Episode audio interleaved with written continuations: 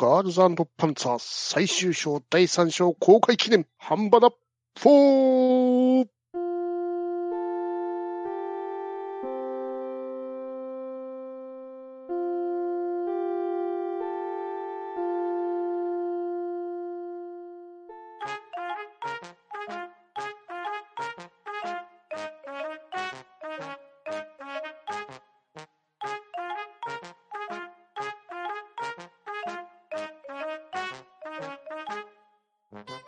はい、こんばんは。ハンドンダ話始めていきたいと思います。まず、集積取ります。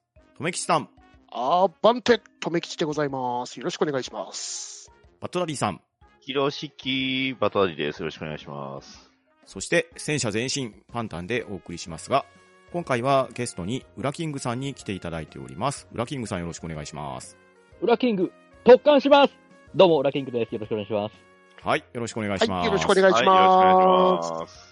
今夜のハンドンダ話はですね、ガールズパンツァー最終章第3章公開記念といたしまして、戦車ダ話をしていきたいと思います。おー。はい。我々待望のガルパンの最終章第3章がついに公開される運びになりました。はいはい。はい。長かった。長かった。長かった。長かったですが、この日を待っていましたよ。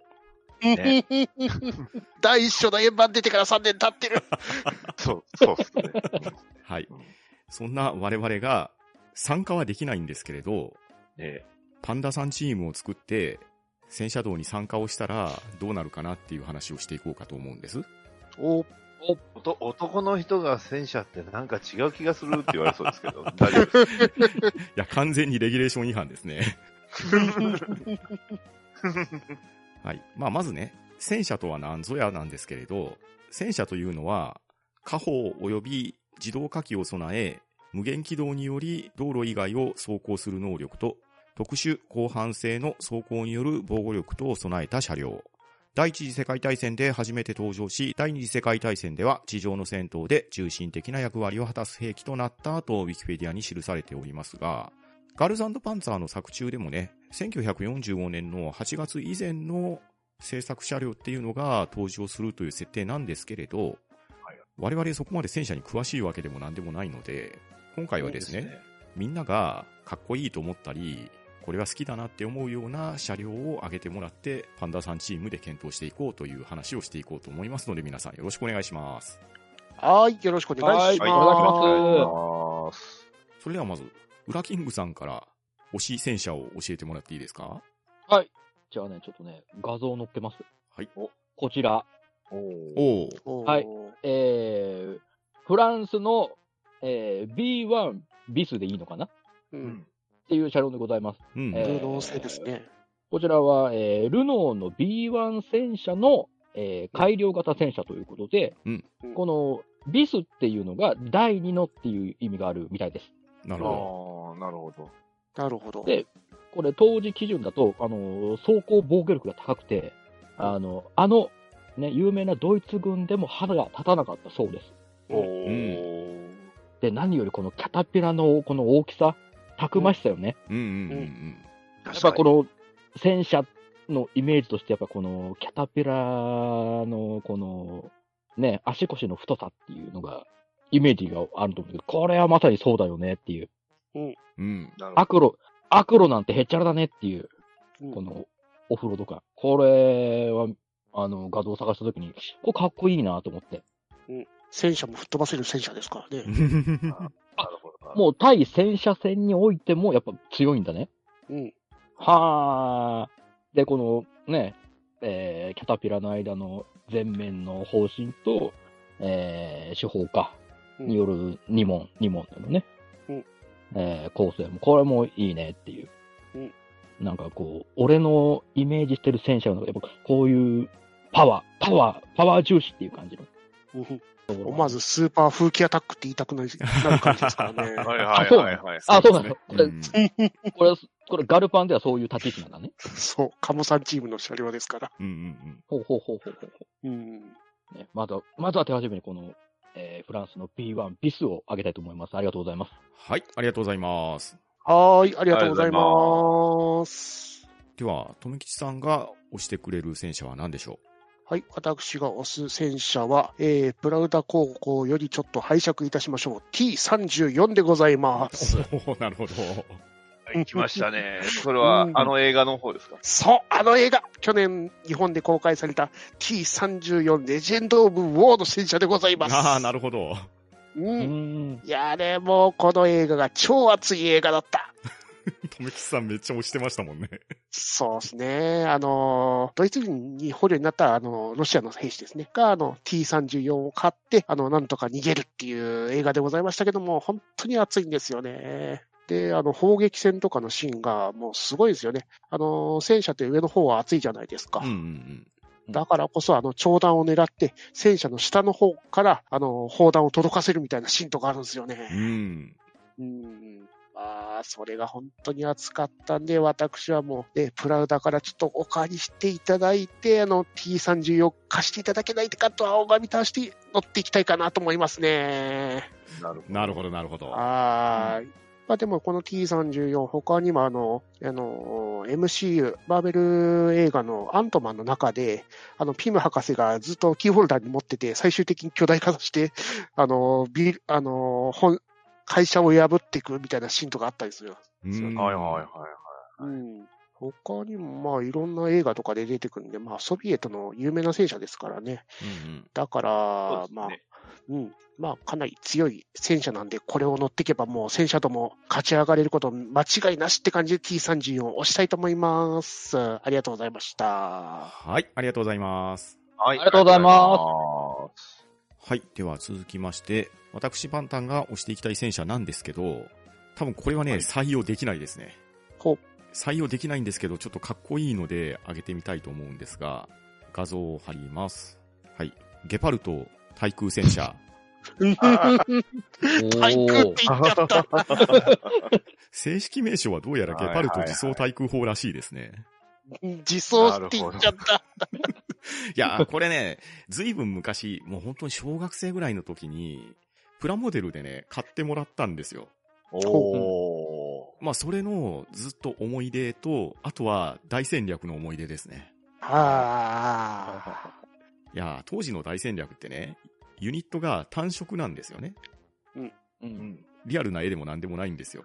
ほぼシルエットだけなんですけど、ゲパルト対空戦車がね、要は砲塔が対空なので上に向かって2門伸びてるんですよね。あ。うん。ほうほうほこのシルエットがやたらかっこよくって、まあ、こればっかり作ってたんですよ。まあ、当然地上戦は弱いん。ですけれど。う。まあまあまあ。戦車抜けないですからね、これ、絶対。そうなん。ですよ。だからね、ちょっと今回これ正式採用したらね、一発で白旗上がるん。で、まあ、そうですね。そうですね。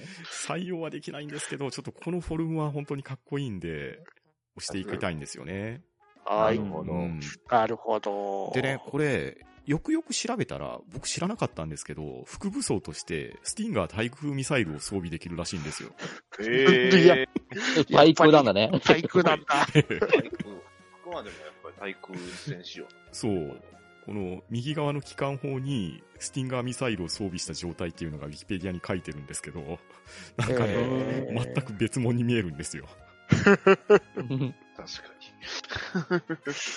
明らかにあのレーダーついてるんで、有志会戦闘戦用ではない感じですね。そう。そうなんですよね。いや、でもこれね、2010年までドイツの部隊にいたみたいですね。マジっすか、ええめちゃくちゃ現役やん。うこのん。割とね、10年ぐらい前までは稼働してたみたいですね。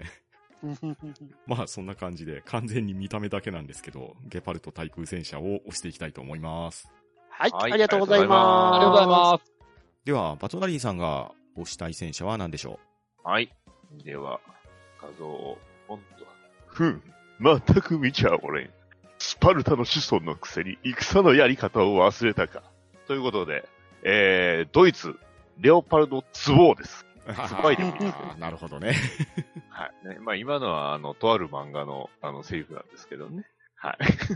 えー、1両3400万ユーロの超高級車です。うんねえー、こちら、あの、まあ、漫画のあの、戦翼のシグルド・ディーバー、狂撃の英雄っていうね、えー、まあ、コミックにも出てきた、あの、まあ、その、ね、か作者さんはあの、ガルパンの漫画を描いてますから。うんね ほぼばガルパンですね。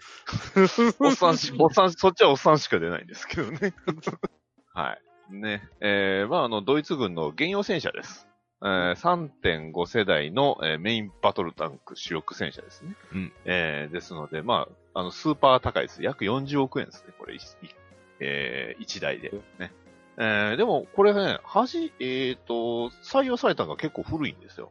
1965年にレオパルドアインかな？バン、ワンが、えー採用されて、そこからまあ、えー、ツボになって、えー、まあ、今も、なのかな？これから変わっていくのかなっていうところではあるんですけど、最初がもう79年からなんで、まあ、だいぶずーっと昔から使ってる戦車ですね。うん。えー、まあ、現、あの、まあ、要は現用というか、まあ、現代戦車なので、まあ、えー当然、えーそう、ね、走行も熱いし、えー強力なんですが、まあ、電子戦も対応してるっていうことで、えーただね、あの、まあ、やっぱり、どうしてももう、あんまりそういう大きい大規模な戦争自体がそんなになくなってしまってるんで、あんまりは活躍しないかもしれないんですけど、まあ、このフォルムのかっこよさですよ。うん。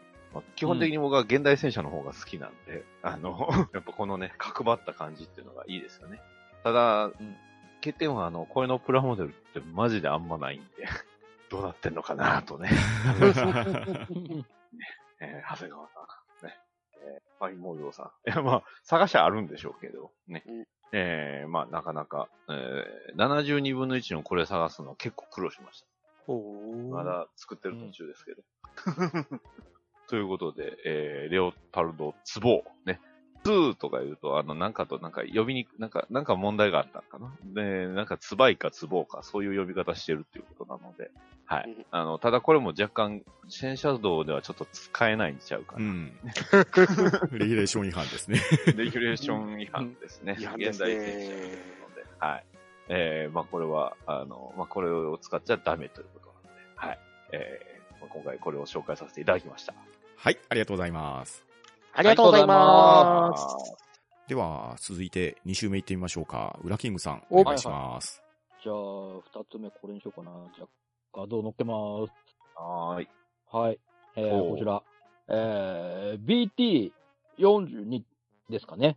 うんうん突撃砲でございますバランス。えーこちらはね、あの、ソ連から露獲した BT7 快速戦車をフィンランド軍が回収した戦車だそうです。うんうんね。で、この元々のソ連の BT7 快速戦車って言ってるぐらいなんで、この機動戦に特化してるうん。足の速い戦車で。で、ちょっとね、あの、足、機動力に重視したもんで、この、対戦車戦とかではちょっと苦戦するんですよ。火力はちょっとあんまないんですけどうん、このキャタピラ外すことによって、タイヤだけでも、えー走行可能な新設計になってるんで、この、ちょっとした機動戦、もうヒットアンドアウェイとか、もう撤退戦でももう、キャタピラ外れてもそのままタイヤで帰れるっていうね、えーシステムらしいです。へー。この辺の、ね、なかなか小回りに特化したのも僕嫌いじゃないし、このタイヤ、ね、キャタピラ外してタイヤでも逃げる、普通に逃げれるってうん。いうところなんでね、これもまたちょっと、なかなかいい戦い方できるんじゃないかなっていうね、うん機動力に特化して。うん。これも何？出てるんでしょ？ガルパンの方で出てるやつらしいですよ。継続高校の戦車ですね。うん。ですね。ほまあ、いわゆるム、ムーミンというか、う 継継続高校といえば、はい。んムーミンね継続高校ね、あの、プラウダからいろんなものを拝借してますからね。パク、拝借してるの。う。もうまさにそうだね。まさに。あ拝借。の、劇中の新聞の中で、あの、カーゲーベイ回線みたいな感じで、そういうやつあるんで。うーん。まあね、本当はね、まあさっきのね、最初の僕の紹介した、ザ、ザ戦車的なこの重量感とはちょっとまたかけ離れちゃったんですけど、こっちもまた、動ける、動けるデブ的な感じで感じでいいんじゃないかな。天下のクリスティ式なめんなよってとこですからね。そうらしいです。ね、僕はこの BT40 に突撃口を押したいと思います。ありがとうございます。はい、ありがとうございます。はーい、ありがとうございます。普通に出れるな、戦車と。うん これならいけますよ。すごい、ちゃんとしてるでしょ？これうんちゃんとしてますうんうね。ん俺が一番真面目に考えてるってことだね。はい、では続きまして、とめきちさんの2両目の戦車は何でしょはーい。じゃあ、また、私も画像出していこう。画像ドーン。はい、というわけで、私の推し戦車2両目は、61式戦車でございます。おはい。こちらの方は日本製の戦車でございますね。うん。まあ、この第二次世界大戦後なんで思いっきりレギュレーション違反でございますけど、うん。うん、まあ、最近の2000年まで 活躍してた61式戦車でございますけど、まあ、これをなぜ推したいかというと、やはりこれ、特撮ものでは欠かせない。うんですね。うはいん、そうね。確かに。古くはゴジラからあのガメラい、いろいろ出てますからね。うんうんうん。で、一番推したいのは僕らの7日間戦争。ああ、ですよ。そうそうそう。間違いないうんはい。あん中で出たあの工場の中に置いてあったのが61式戦車なんですよね。うんねうんうん。エボリューション。ノート TM レボリューションや、やっぱ、いや、やっぱあの、ラストシーンからの、ね、やっぱり、 Seven Days War は、やっぱ、すごい良かった。ですね。うん まあ、これ、戦車時代はね、小説の方は出てこないですけどね。うんですね。はい。いきなり出てくるんで、ちょっと真顔アンケではあるけど、最終的に、ね、あの戦車から花火出すからね。そうですね。花火出して、ね、そう、駐在さんやったら、あの、警察官撃ちますからね。でした原作ねえよっていう、あ、ないんすね。ないでしょ。ないですよ。ないでしょうね、それはい。それはないでしはい。というわけで、まあ、特撮にはかかってない61式戦車を押したいと思います。ありがとうございました。はい、ありがとうござい。ます。ありがとうございます。はい、では続きまして、私パンタンの推し戦車2両目ですが、画像を貼ります。はい、こちら。イスラエルの戦車、メルカバですね。ああ、いいですおねー。まあ、これも完全にレギュレーション違反なんですけど。GPS ついてなかった、こいつ。ええはい。完全に現代戦士。現代戦車ですね。いや、このね、この平べったいデザインと、前面がね、やや傾斜がついている、鼻先が長いシルエットですね。うんこれがね、非常にかっこいい。で、これもまた大戦略でお世話になりました。なるほど。はい。あとね、これ、いろいろ進化してて、マーク4ぐらいまで今出てるんじゃないですかね。ああ、うんそっか。改良改良を続けて。はいはいはい。で、これまたですね、ウィキペディア情報なんですけど、これなかなか 人気がある戦車でですね、いろんな作品に登場してるんですね。ほうほうほう。アニメのジャイアントゴーグ。おーおーああいたな。はい。これ、架空の改良型として、メルカバ93型 X ワイヤーっていうので登場してるんですね。へえ。また、ゲームでですね、これ、ガングリフォン2にね、マーク3が出てました。うんおーなるほど。ええあとね、ちょっと僕触ってないんで、これは詳しい人に教えてもらえたらいいんですけど、メタルマックスシリーズにもね、これがベースモデルになったのが出てるみたいで、へー。このシンクの戦車として登場するみたいなんですね。へー。はいはいうん。で、このメタルマックスシリーズの看板戦車になってますっていうところで、これなかなか、うんまあデザインもね、やっぱかっこいいと思うんですよ、これ。こいいですよね。まあちょっとこのフォルムとかね、見た目にあやかって採用できたらいいかなっていうので開けてみたいと思います。はーい、ありがとうございます。ありがとうございます。では続きまして、バットナリーさんが推す戦車2両目は何でしょう？はい。私が推す戦車2両目、えー、ちょっと画像を今から貼りますね。えっ、と、これかな。はい。はい。えー、これは一応レギュレーションないですね。うんはい。えっ、と、ドイツ、ね、ドイツばっかりですけど、えー、ドイツの20トン級中戦車、えー、3号戦車です。うんうんうん。はい。ね。えー、まあ、対戦中期に活躍したドイツ戦車隊の主力ですね。うん。えー、まあ、まさにこう、戦車といえばっていうフォルムでして、うん。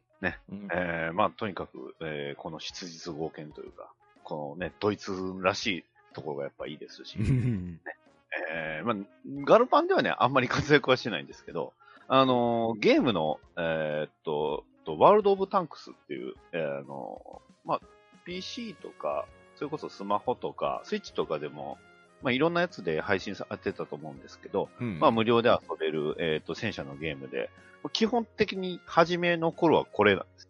で、えーまあ、あの、いろんな国のを選べるんですけど、僕は、まあド、ドイツ戦車でこれを選んで、まあ、割とこれを使ってるうちは結構勝ててたんで、よう使ってましたね。うん。ええただ、あの、ここからね、現代戦車になってくると、ぜあの難易度がこうめちゃくちゃ上がって、なんかみんな、うん、ありえんぐらいなんかすごい、ガンダム使ってんのかってぐらい早いね。戦車使ってきたりするんで、追いつけなくなって、もう大体これを、まあ、やって、もう活躍して満足みたいな感じなんですけど、まあ、ね、この戦車には結構お世話になったので、はい、あの、この戦車、3号戦車、えー上げさせていただきました。はい、ありがとうございます。はい、はいありがとうございます。はい、というわけで、いろんな戦車を挙げてもらったんですけれど、はい。レギュレーションに収めるとですね、おそらく我々パンダさんチームすぐ負けちゃうと思うんですよね。ですね。えーこうなったら、オーバーテクノロジーに頼るしかないんじゃないかと思うんですよ。なるほど。なるほど。ついに、ついに使っちゃいますか。ええじゃあ、オーバーテクノロジー枠で押してもらいたい戦車を教えてもらってもいいでしょうか？ウラキングさんからお願いします。お、もうオーバーテクノロジーっていうかもう、えー これレギュレーションもクソもないんですけど、えー画像載っけます。こちら。はい。えー、ね。えー、恐竜戦車でございます。本当どこよ？恐、恐竜戦車ですよ。もう恐竜の後ろ足にキャタ戦車のキャタピラつけてるっていう、サイボーグ怪獣でございます。え、乗ってるだけじゃないの？あれ。そうですよ。そうですよ。ちゃんと改造してますから。ね。こちら、ウルトラセブンで登場しました。ね。えーキル星人が高性能爆薬スパイナーの運搬の妨害に失敗したため、えースパイナーの実験の妨害に実験場の砂山から出した、それが恐竜戦車でございます。で、なんか、登場時に口にスパイナーってやつを加えてるから、もうウルトラセブンが、もう、うかつに手出さなくてね、えー左手を戦車で引いてます。うんうんうん で、ちゃん、で、ちゃんとね、これ両目からレーザーも出ますし、ね、えー、強靭な尻尾。で、ちゃんと戦車部分に3門の方針もあるらしくて、ね、砲弾も出せますっていう、一応戦車らしい動きも、ね、できますけど。成分、成分が引かれてるイメージしかねえけどな。そうですね。多分恐竜戦車ウルトラセブンで検索すると、多分あの、引かれてる、左手引かれてる 絵が出てくると思うんで、それをどんどん調べてもらう。ね、しかも相手が立ってないから、なんか、セブンがすんげえやりづらそうにやってた気がするな。身長差が、そうですね。でしょいいでしょで、まあ最終的にはね、あの、スパイナーの上を通過したな際に、セブンがスパイナーに向けてウルトラショットを発射して、その、えー爆発に、まね、巻き込まれて粉々になる、えー終わり方だそうです。ね、なかなか、なかなかですね、うんそもそも恐竜の、恐竜の元の恐竜って何なんだろうって感じですからね。そうよ。この、この、この恐竜をどこから捕まえてきたんだいって話だからね、そもそもね。ねででなんで、なんで戦車をね、後ろ足につけたんだっていうとこもあるんだけど、まあね、とりあえず、まあ、ここからお遊び枠ということでね、また次は特撮といえば、え お遊びに行っちゃった。ーね、恐竜戦車の方を開けさせていただきたいと思います。ありがとうございます。はい、ありがとうございます。はーい、ありがとうございます。では続きまして、とめきちさんのオーバーテクノロジー戦車は何でしょはい、とりあえず貼っときましょう。ポイッと。はい、こちら、74式戦車でございます。おはい。っていうか、74式戦車でございますけど、あの、名前の方がありまして、ミケでございます。はい。うん。はい。えー、こちら、ミケ、えー、エルフを狩る者たちの作品の中に出てきました。えー、74戦車の、な74式戦車の中に猫の幽霊が取り付いた戦車でございます。あーなるほど。いいの出てきましたね。いいね。中身は完全な猫でございますから、うんまたたびを食らうと全力で追いかけますからね。うーん、オーバーテクノロジー、どこら辺のオーバーテクノロジーかもうわけわからなくなる感じですね。うーん、まあ、これだったらもう戦車道で可愛さも余って、なかなか攻撃ができないんじゃないかっていうところも狙って戦車道を勝ち上がれるんじゃないかというわけで、私はあの、ミケの方を押したいと思います。ありがとうございます。はい、ありがとうございます。ありがとうございます。猫って見た目戦車だからうね。ん。可愛いもクソもないよね。メジャー。ねえ、これ、ソーダ酒いらないですもんね。はい。では続きまして、私パンタンが推したいオーバーテクノロジー戦車ですけれど、画像を貼ります。はい、こちら。バリタンクですね。はい。来ました。いやー、バリタンクね、これはなかなか強いと思いませんか？強そうだけど、擬態がない。遺体なんて飾りですよ。飾り打っちゃった。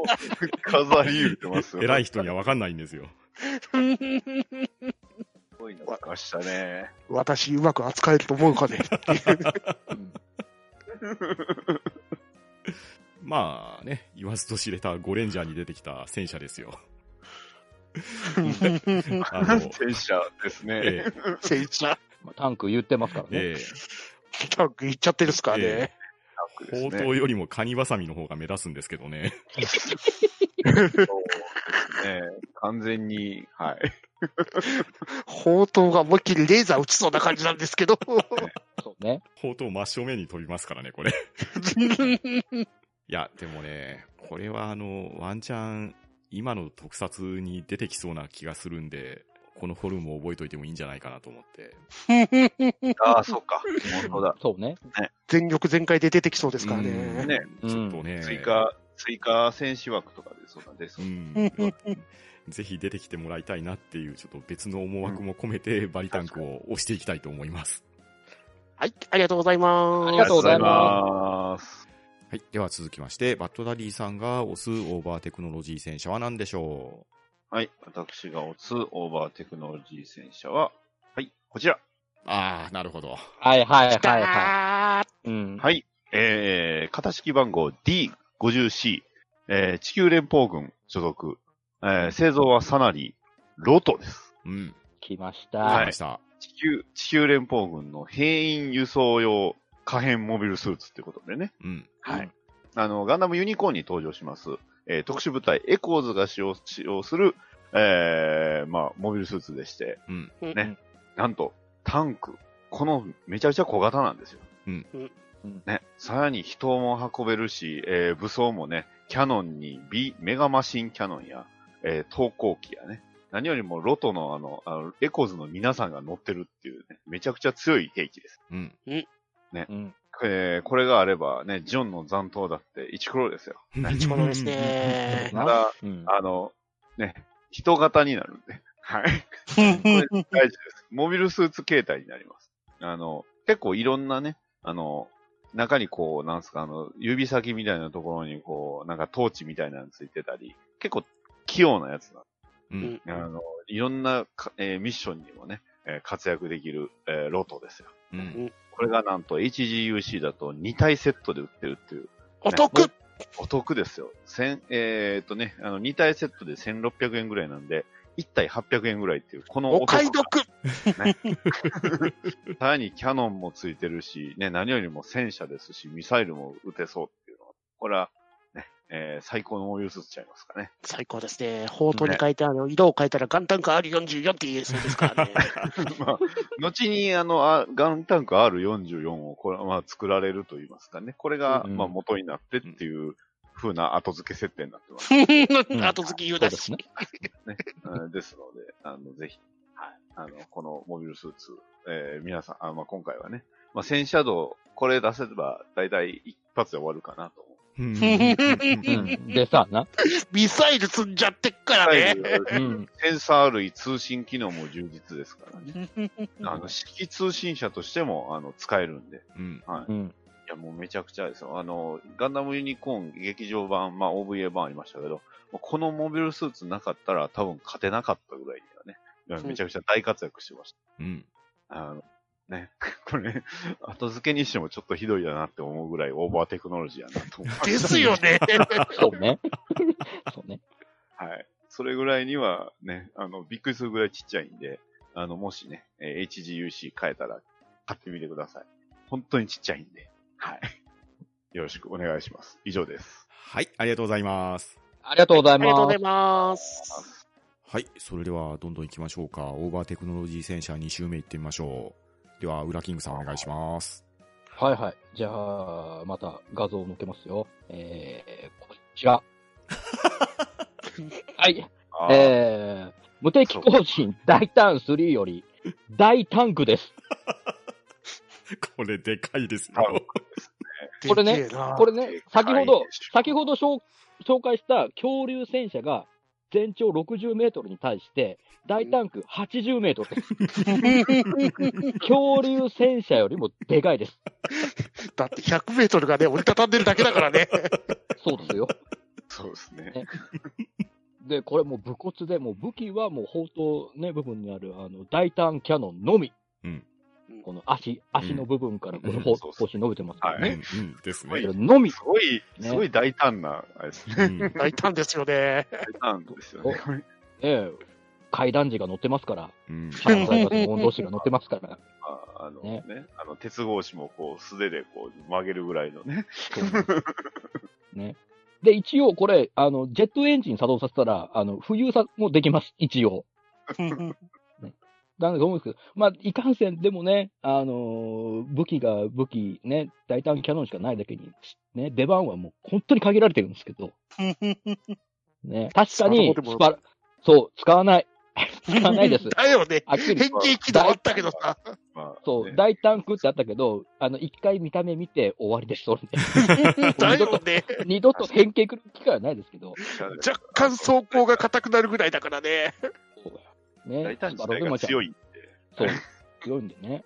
まあ、地上戦に行くってことはないんですけども、うんまあでもせっかくのね、やっぱスーパーロボットワーク一体一体出したいなと思ったんで、スーパーロボット戦車、そうだね、大胆だねってなっちゃって、ねこのね、この規格外の大きさっていうところもね、あの、注目していただければと思うということでね、えー、大胆3より大タンクをさせていただきたいと思います。ありがとうございます。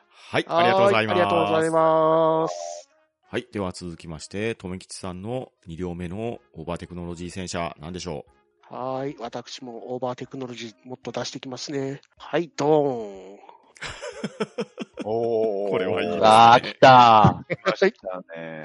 来ましたね。はい。こちらの方は、あの、多脚型戦車でございますね。えー広角機動隊スタンダードコンプレックスより立ちコマでございます。ううん。いや、これもちゃんと立派な戦車でございますからね。そうですね。そうだね。戦車だね。うん。しかもちゃんと人が乗り込みますからね。うん。自立 AI で動きますけど。ねはい。自立してますからね。まあね、これだったらまず、勝つるんじゃないですか、確実に。勝てるでしょうね、これは。まあね。ワイヤー移動できますからね、さらに。そうだよ。で、で、一人寂しい時にも話し相手にもなってくれますし。うん。そうですね。で、なんか変わったあのーオーガニックなオイルを入れていくと、さらに性格も良くなっていく感じで。それ、それ は危ないやつちゃいます。ちょっと個人差出てくるとちょっと良くない。系列化しないと。僕らみんな生きてるって歌っちゃうかもしれないからね。そうだね。はい。というわけで、私の推し戦、あの、オーバーテクノロジー戦車は立ちコマでございました。ありがとうございます。はい、ありがとうございます。ありがとうございます。はい。では続きまして、私パンタンの推しオーバーテクノロジー戦車2両目なんですけれど、画像を貼ります。はい、こちら。不思議の海のナディアより、グランディスタンク、カトリーヌですね。ああ、これは言うだろうなっていう。グラタンはね。これは強いですよ、グラタンは。うん。もう、オーバーテクノロジーがね、さらに、ネオアトランティスの科学力も 最後搭載されて、ビーム兵器とか、ね、ジェット飛行とかできるようになりますからね。まあ、とはいえですね、これ、ハンソンが作った時点で、かなり高性能なんですよ。うん。もう、最初の時点で気球をつけて空飛べますしうん、タイヤ引っ込めて歩行モードができますしうん、で、水中モードでね、潜水艇にもなるんですよね。うん。うん。もう万能戦車じゃないですか。完全に万能ですね。ですね。あのですで、しまいにはね、高価テクタイトとかでコーティングされたりしますし、うんいや、これならいけますし、最後はね、こう、制御棒と制御棒の間に挟まれて自沈してしまいますけれど、いやー 涙なしには語れない戦車として、やはりグラタンは上げておくべきじゃなかろうかと思うんですよ。うーん、スパロボでもあの補給と修理ができて大活躍でしたからうね。ん。うん。そうね。まあ、相変わらずね、履帯はないんですけどね。そこは、私がもう多脚戦車出しちゃったからな。突っ込めなかったな。うん。まあ、というわけでね、この丸っこい可愛いフォルムも押したいところなので、グラタンを押していきたいと思います。はーい、ありがとうございます。ありがとうございます。では、バトダディさんが押すオーバーテクノロジー戦車2両目は何でしょはい。まあ、あの、流れとしては、もしかしたらパンタンさんが出してくれるかなと思ったんですけど、えー、こちらです。まあ、オーバーテクノロジーですよね。はい。そうですね乗り、たくて、えー名前としては、えーイディオノバ。ね。えー汎用重戦車です。戦重戦車なんですけど、あの、飛行できます。うできますね。うんで武器はできるよね。あの、まあ、どう見て、あの、め、まあ、見た目通りの、あの、大型のミサイルポットと、あの、大型のグレーンキャノンがついてますので、うん。うんはい。あの、えっと、エンジンはね、あの、えっ、と、イデイデオナイ、まあ、あの、イデオンですね、これ。イデオン、イデオンの胴体です。乗りたくないよ、これだけにはイデオデルタ、まあ、ソルアンバーとどっちがいいかなと思ったんですよ。あの、イデオデルタもすごいんですよ。あの、普通にそのまま、あの、変形する中途半端な状態でパンチして破壊するんでね。あれもすごいんです。まあ、まだこっちの方が戦車っぽいかな。あの、第1話に出た時のデカさですよね。うん。ですね。だよね。入り口とその建物とその比較してのデカさが半端じゃないですか。うんそりゃね、あの、大胆なあれよりはちょっとちっちゃいですけど、まあこれも3つ合まあ、ケツをわせれば、、まあ、ケツを取らずでしょうよ。でも3つあ三つ合わせれば100メーター超えます。そうですよ。まあ3つ合わせた時の危険度はちょっと他のものとはちょっと比べ物にならんのですけどね。はい。あの、そんなね、ソル、えーっと、こっちはあの、えーイディオノバ。ね。えーこれなら、まあ、どんなにね、西住殿がどんな戦術を使ったとしても、まあ、勝てるかなと。ね。はいだって負けそうになったらさ、イイデが発動したんでしょ？イ イデ発動したらもう全部終わりだよ。そうですね。あ、あ、あの、この戦車に乗るのは死亡フラグのような気がするんですけど。はいあのベスさん以外はみんな死んでます。ですよね。はい。ギジエさん、マルスさん、みんな死んでます。ねはい完全に呪われた部分です。ビーメカメイメカはね。はい。あの、ただこれはあの、青島のから出てるプラモでちょっと作ったんですけど、あの、これ再現すると医療に変形できないっていう、ちょっでしょうね。グレンキャノン邪魔だよね。と、めっちゃパーツつけなあかん。うん。ね、ちょっとクオリティ高いだけに、青島さんのクオリティの高さだけにちょっと残念ではあるんですが、まあ、ね、えー、まあこれなら勝てると。ね。まあ、バッフクランにも勝てますんで、これなら。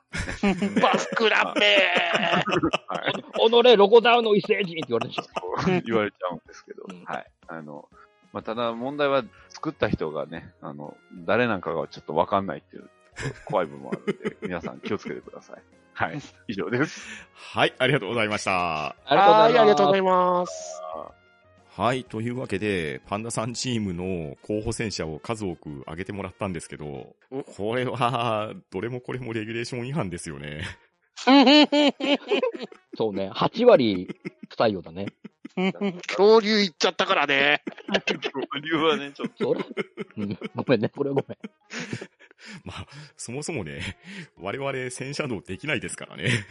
男の子は戦車っつうのおかしいわ。ええまあ、そんなこんなな話ですけれど、リスナーの皆さんも自分の好きな戦車、もしくはパンダさんチームに採用してはどうかという戦車ありましたら、ハッシュタグハンバナでつぶやいてみてください。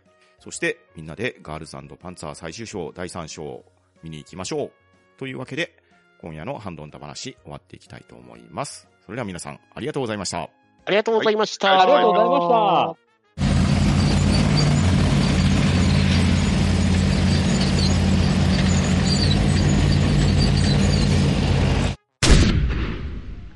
は、うん、ど、んだ、ば、な、し、勝利のために特艦